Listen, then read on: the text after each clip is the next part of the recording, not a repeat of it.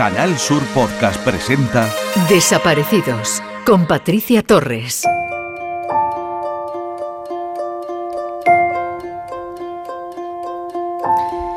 Comienzo hoy este espacio haciéndome eco de la desaparición de Ramón García Úbeda.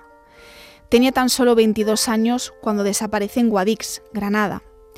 Treinta años después su familia ha podido dar sepultura a sus restos mortales aparecidos hace meses en una cueva, donde habrían sido enterrados tras haber sido asesinado en aquellas fechas y, y posteriormente identificados a través de las pruebas de ADN llevadas a cabo en el Instituto de Medicina Legal de Sevilla. Ramón desapareció sin dejar rastro el 14 de enero del año 1992. La noticia corrió por todo el pueblo. No sabían si se había ido por algún motivo o qué era lo que había pasado. Sin embargo, su familia siempre aseguró que el joven no se había marchado. La búsqueda se centró por la zona de Lugros ante el aviso de un hombre que afirmaba haber visto por allí a un joven tumbado sin confirmar si estaba vivo, pero la Guardia Civil peinó la zona hasta en tres ocasiones sin encontrar rastro de Ramón. Por esta razón, y a la desesperada, sus familiares acudieron a una vidente, e incluso al programa de Paco Lobatón, quién sabe dónde, para pedir ayuda con la esperanza de saber algo sobre el paradero de este joven. Aunque el caso dejó una huella imborrable en este pueblo granadino, pasaron los años y poco a poco el caso se iba olvidando, hasta que el pasado mes de mayo unos excursionistas encontraron unos huesos semienterrados en una cueva cercana a Lugros. También se hallaron residuos de cartuchos o perdigones e incluso la cartera de Ramón. Esto se desprende de un informe judicial donde se devela que no fue asesinado en esa cueva donde se hallaron sus restos y que los disparos se produjeron muy cerca del cuerpo, en el cráneo y en un costado. La Policía Judicial de la Guardia Civil abría una investigación en la que desde el principio había indicios de muerte violenta, si bien la búsqueda de un posible asesino no se puede activar al prescribir este tipo de delitos en 20 años y han pasado ya tres décadas de su desaparición. Hace un par de días el Instituto Armado entregaba a la familia los restos de Ramón, que ya descansa en el cementerio de Guadix. María es la madre de Ramón y hace 30 años declaró al diario Ideal que temía que a su hijo le hubiesen hecho algo y no se equivocaba. El hallazgo del cadáver de Ramón y su posterior identificación ha permitido que María, que ahora tiene 87 años, pueda llevarle un ramito de flores a su hijo y poder llorarle. Y eso es lo que piden los familiares de desaparecidos, tener noticia de sus ausentes y poder descansar y cerrar esa herida que no cicatriza. Bienvenidos a Desaparecidos. Alerta Desaparecidos, Canal Sur Podcast. Joaquín Fernández García, de 23 años, desaparece el 11 de septiembre del 2008 en Carboneras, Almería. Es de complexión delgada y tiene tatuajes tribales en el hombro derecho de color negro. Si tiene alguna información sobre Joaquín, póngase en contacto con la Policía Nacional 091, Guardia Civil 062 o al 112. Desaparecidos en Canal Sur Podcast.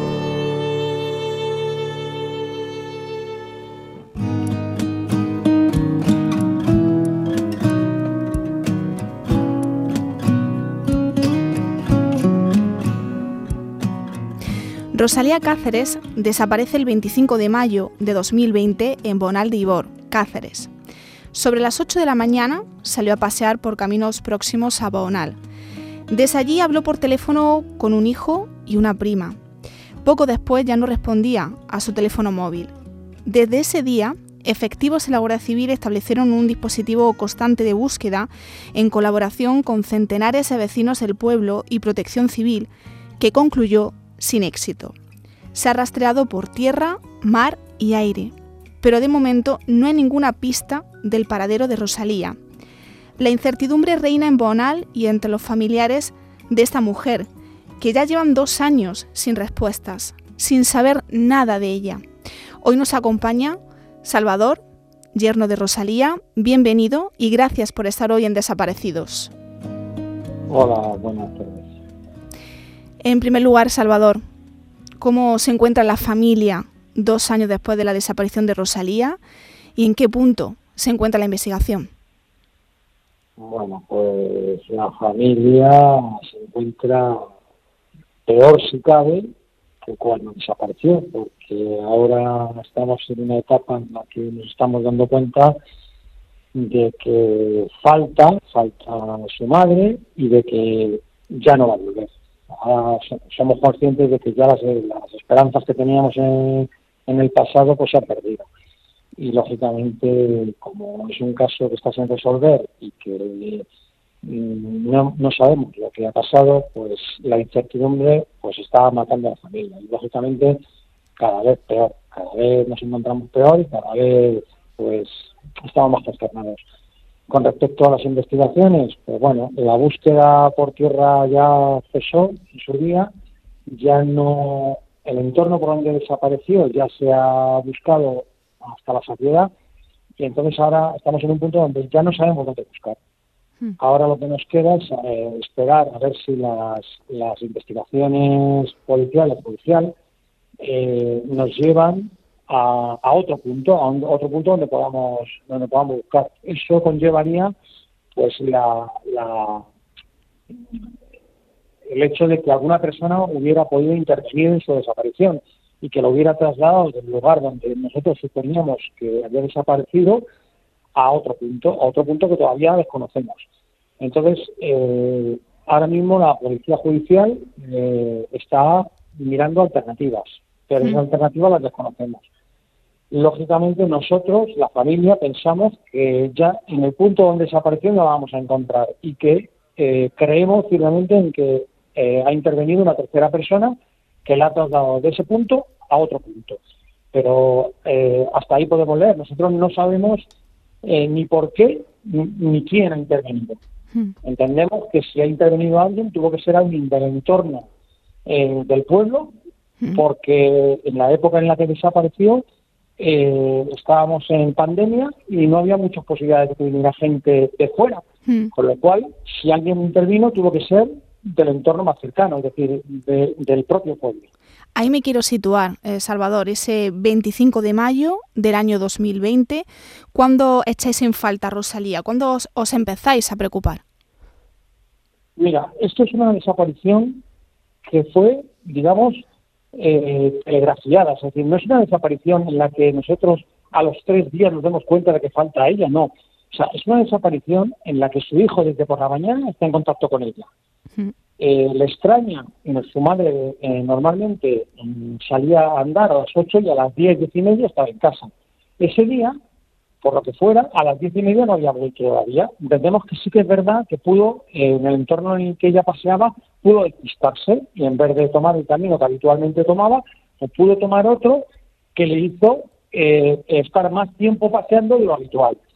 Pero desde ese momento, desde el momento, desde las 10 y media de la mañana, eh, su hijo tuvo contacto con él, con ella. O sea, que, eh, eh, mamá, ¿qué haces? ¿Por qué estás ahí? ¿Por qué no vuelves? Y ella hablaba normal, o sea, a ella no le notó ni, ni su hijo ni su prima que estuviera, que tuviera alterada el conocimiento o le pasara algo, ni, ni se quejara de nada. O sea, ella estaba perfectamente de salud física y mental. ¿Qué pasa? Que a las dos de la tarde todavía no había vuelto a casa.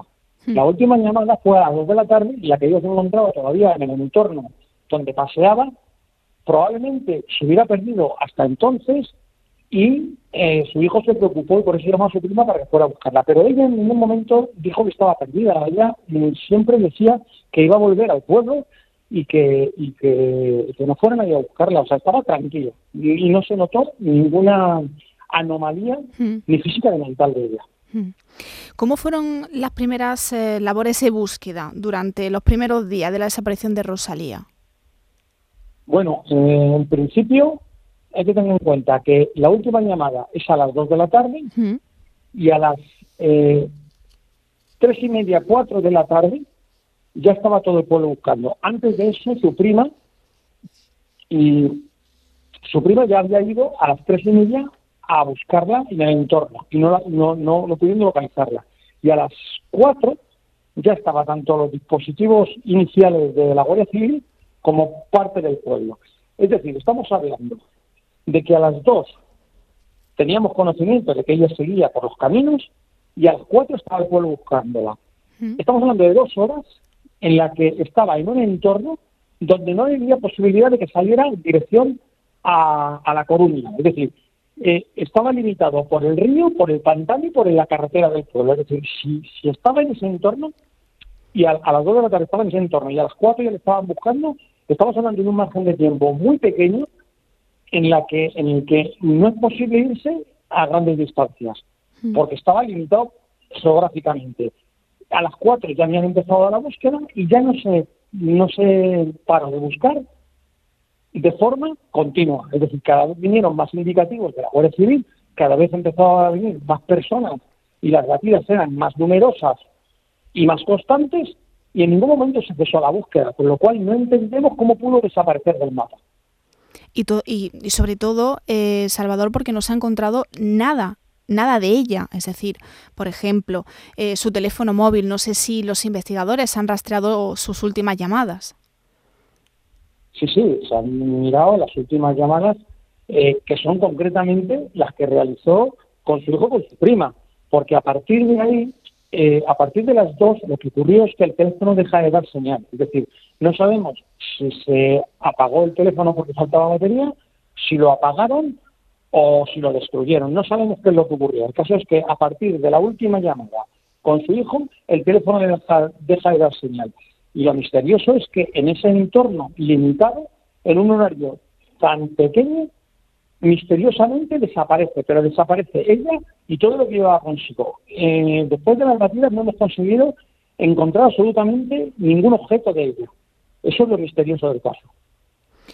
Tú comentabas antes que no descartáis la implicación de terceras personas. Creo que tampoco los investigadores que llevan el caso de, de tu suegra, pero ellos todavía se centran en esa, en esa zona, en ese rastreo de esa zona por donde se la vio por última vez. Bueno, es que eh, al parecer en los primeros días de la búsqueda vinieron de Madrid especialistas en, en antenas de telefonía y determinaron la zona en la que eh, se realizaron las últimas llamadas. Hmm. Eso se hizo con medios tecnológicos con, con, personal especializado. ¿Qué pasa? Que en función de, esas pruebas se han basado siempre, por eso se han basado siempre en ese entorno, porque eh, miembros de, de, eh, de, la especialidad de telefonía decidieron que ese era el entorno de donde salieron las llamadas por última vez. Con lo cual todo toda la búsqueda parte de ahí, parte de, ese lugar. Lo que ocurre es que ese lugar, con el teléfono que ella tenía, que no era un smartphone ah, de los que tenemos hoy en día, sino que era un teléfono más bien de personas mayores, de estos que tienen el número, que no tienen GPS, que no tienen, bueno, pues no tienen internet, eh, eh, tiene un, un, margen de error entre 800 metros y un kilómetro. Eh, dentro de ese margen de error, pues nos estamos moviendo. Claro, en un entorno tan abrupto, con un kilómetro, eh, en un radio de un kilómetro, eh, hay muchas zonas donde puede haberse nos pasado. Pero ya te digo, con las horas que hemos invertido en la búsqueda, entendemos que, no está en, la zona. Desde ese día, Salvador, el pueblo de Bonal de Ibor, está consternado y muy tocado y ellos al principio también entre los em, entre el pueblo eh, tenían miedo ¿no? de, ir, de ir andando, ¿no? porque no sabían muy bien eh, dónde se encontraba Rosalía, qué le había pasado, si realmente había una persona implicada. No, no sé si ese sentimiento todavía en, ese, en el pueblo eh, se percibe, ese sentimiento todavía de, incertidumbre, de, no estar seguros. Bueno, ese sentimiento no solo persiste, sino que va a persistir hasta que no sepamos lo que ha pasado. Lógicamente, eh, en el pueblo existe un misterio. Ese misterio eh, cada uno lo interpreta como quiere. Lógicamente, la gente piensa que puede haber intervenido alguna persona en su desaparición, con lo cual hay miedo en salir solos a pasear. De hecho, incluso se han dado algunas charlas por personal especializado en psicología para intentar paliar esa sensación de inseguridad y de angustia que hay en, la población. Eso se ha llevado a cabo pues, a través del ayuntamiento por charlas eh, eh, en, el pueblo para, para evitar eso, eh, esa angustia que, que, tienen las personas por, por, por no saber qué es lo que ha ocurrido realmente, claro. Han pasado dos años, pero para vosotros, imagino, es como si hubiera ocurrido ayer. Habéis eh, tenido el apoyo de, vecinos, eh, de amigos del pueblo, donde en numerosas ocasiones se han concentrado frente al ayuntamiento pues, para poner de manifiesto que no olvidan a Rosalía y sobre todo para instar Salvador a, las, a, la fuerza de seguridad del Estado a que sigan con las pesquisas necesarias para dar con su paradero. Exactamente, es decir, todos los años eh, coincidiendo con el día de su desaparición, nos concentramos en el pueblo, en la que acude prácticamente todo el pueblo, eh, para dejar constancia de que no nos hemos olvidado del tema. Lógicamente, la familia, para la familia ha habido un antes y un después. Eh, para la familia se ha parado el tiempo, o sea, han pasado dos años y pico, casi tres, dos años y medio, y, para la familia es como si hubiera sido ayer, o sea, no tenemos conciencia de que haya pasado tanto tiempo porque el tiempo se ha detenido. Eh, no solo nos concentramos cada vez que, llega el aniversario de, la desaparición, sino que además eh, es constante el, pensamiento generalizado de que, de que no se ha solucionado. O sea, eso está en todos los habitantes del pueblo. Todos los habitantes del pueblo, cuando sale el tema, lo tienen muy presente. O sea, a ella no se le olvida porque no se ha resuelto. Y como no se ha resuelto, es un misterio que, que está, digamos, comiendo la conciencia de toda la población. La comunicación con, con los agentes, con las autoridades, eh, es eh, habitual, Salvador, es decir, vosotros mantenéis contacto pues, todos los días para conocer un poquito más sobre el caso o en qué punto se encuentra. ¿Cómo están siendo esas conversaciones? Mira, eh, nosotros mantenemos un contacto directo con, los responsables de la investigación judicial del tema. Eh, cada vez que les llamamos nos atienden. Lógicamente ellos mm, son muy difusos a la hora de decirnos qué pesquisas están llevando a cabo, porque no querrán soltar información. Lógicamente una investigación tiene que tener su, su círculo cerrado para que no haya fugas. Eh, nosotros en ese sentido no tenemos pegas, somos atendidos cuando lo requerimos. Eh, en la última conversación que hemos tenido con ellos, eh, concretamente hoy, esta mañana, hemos tenido una reunión y nos han dicho que, hay otro equipo de investigación que está valorando todas las investigaciones del equipo anterior por si hubiera algún tipo de detalle o fuga que se les hubiera pasado. O sea, digamos que están revisando el caso con personas ajenas a la investigación inicial para que valoren si ha podido haber algún error o, o, algo que se le han pasado, ¿no? Inicial. Sí, o sea, se revisa otra vez, según ellos mm, nos cuentan que, se revisa otra vez por otro otro grupo de investigación para ver eh, si algo se ha podido pasar y poder poder tirar de algún de algún hilo de la investigación y están en ello. ¿Y hay alguna zona que vosotros eh, pensáis que pueda estar eh, Rosalía y que no se haya pues todavía todavía eh, buscado en profundidad alguna zona pues de difícil acceso y que los investigadores todavía no hayan accedido mm, no mira nosotros en la hipótesis que nosotros tenemos de por donde ella pudo ir aquel día eh, hay una diferencia con la que los investigadores los investigadores después de las pesquisas que hicieron eh, los especialistas, eh, de la zona donde ellos suponen que estuvo, hay una diferencia de 800 metros. Es decir, ellos dicen que fue en una zona y nosotros creemos, por el entorno y por lo habitual de, mm, por donde paseaba ella, eh, creemos que fue a unos 800 metros de esa zona. Tampoco hay mucha diferencia entre lo que ellos dicen y lo que nosotros decimos.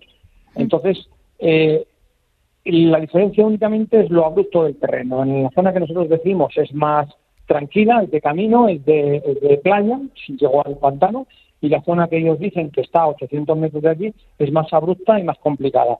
Eh, en eso mm, tampoco tenemos grandes diferencias. Lo que pasa es que ni en la zona que nosotros decimos que donde ella estuvo se ha encontrado nada, ni en la zona donde ellos dicen que estuvo por última vez, tampoco se ha encontrado nada. Es decir, aunque hay un desacuerdo de unos de unos de un kilómetro, en, ninguna de las dos zonas se encontró nada porque se han revisado las dos. Con lo cual estamos en un punto donde no sabemos eh, dónde buscar, porque la tecnología nos da el punto y ante eso tampoco podemos eh, alejarnos mucho, porque para eso está la tecnología, para decirnos dónde, dónde estuvo. Hmm. Está en, esa, en ese aspecto, en la parte tecnológica, también un poco limitado, Salvador. ¿Cómo, perdona? Que en la parte tecnológica, es decir, la parte del dispositivo móvil, también un poco limitados. Sí, limitados sobre todo porque por el tipo de telefonía que ella tenía y sobre todo hmm. y sobre todo también por el entorno. Hay que tener en cuenta que en el entorno donde nos movemos la cobertura es ilimitada eh, mm, y que abarca varios pueblos y varias antenas, pero con una con una eh, eh, con poquita señal de hmm. los móviles. Pero aún así ellos han podido determinar una, una, una posición aproximada que ya te digo, se parece mucho a lo que nosotros creemos que, hizo ella nosotros nos hemos movido por las costumbres de ella y ellos se han movido por la tecnología. Y tampoco hay un desacuerdo importante, es decir, estamos hablando de un kilómetro de diferencia y mm. las dos zonas se han revisado. En ninguna de las dos han dado su fruto. ¿Qué nos queda? Pensar que ella salió de ese entorno por mm. terceras personas. Esa es la, hipótesis que, para vosotros cobra mucha más fuerza.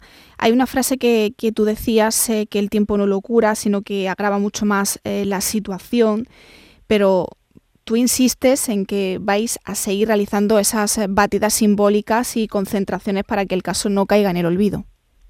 Sí, sí, por supuesto, ya te digo, y, no solo vamos a seguir eh, reuniéndonos para que no se olvide el caso, sino que además vamos a seguir insistiendo en quedar eh, eh, con la policía judicial para que nos informe de cómo va la investigación y por si hubiera algún tipo de avance en la misma. Siempre me gusta terminar, Salvador, con, el mensaje del, familiar que tenemos, eh, que estamos escuchando, que estamos entrevistando. Y a mí me gusta escuchar tu, me gustaría escuchar tu llamamiento eh, a quién va dirigido y aquí tienes los micrófonos de Canal Sur Radio disponibles para lo que quieras decir. Pues mira, en lo que he aprendido yo de nuestra experiencia, de nuestra, por desgracia, eh, penosa experiencia, es que no, no estamos preparados para, para afrontar eh, casos de desapariciones. Lo digo a nivel judicial, lo digo a nivel policial porque en principio las desapariciones mm, se investigan como una desaparición en la que la persona se pierde por el campo y desgraciadamente no es así. Lo que ocurre es que en nuestro ordenamiento jurídico no está penado la, la ocultación del cuerpo, con lo cual si yo cometo un acto delictivo, la mejor manera que tengo para evadir la justicia es deshacerme del cuerpo, sabiendo que si no hay eh, eh, cuerpo del delito, no hay pena posible. Mm. Eh, y eso lo tendríamos que cambiar. Eso lo tendríamos que cambiar porque son cada vez más las personas desaparecidas involuntariamente y en las que han intervenido terceras personas, por no decir la mayoría. Entonces, tenemos que hacer conciencia de ello y pensar que algo está pasando y algo tendríamos que cambiar en nuestro ordenamiento jurídico y cambiar muchos eh, el código penal, como tú decías, eh, y que la ocultación del cadáver sea también tipificado como, como delito. Lógicamente, lo que no puede ser es que una persona, incluso sabiendo que ha sido él, eh, oculte mm, a la justicia donde esconde el, el cadáver, sabiendo que la familia no puede pasar página y el daño que está haciendo a la familia. Eso es inhumano. Mm. Eso no, no, eso hay que cambiarlo. Eso hay que cambiarlo porque solo lo saben los que lo padecen. Y es así. El pueblo de Bonaldibor no olvida a Rosalía, los familiares muchísimo menos y tampoco nosotros, este espacio de desaparecidos. Gracias, Salvador, por atendernos. Te mandamos eh, mucha fuerza, ánimo y un abrazo muy grande. Muchas gracias a vosotros.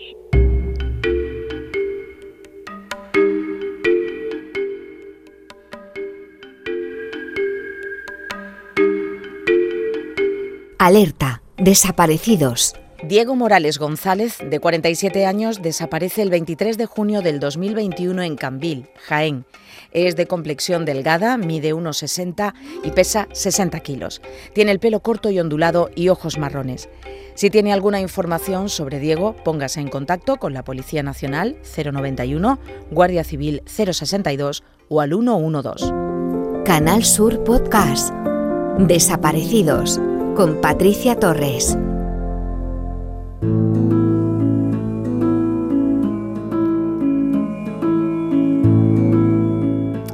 Aquí termina un nuevo programa de Desaparecidos. Hoy quiero terminar con un poema del escritor mexicano Valentín Gasca que se titula En lo más profundo y dice así, Tú estás ahí, siempre mi pensamiento, en toda ocasión, estás ahí, donde nadie te puede tocar, donde siempre, siempre te voy a cuidar. Estás ahí, en lo más profundo de mi corazón. Gracias por escucharnos y les espero en el próximo programa. En Canal Sur Podcast han escuchado Desaparecidos con Patricia Torres.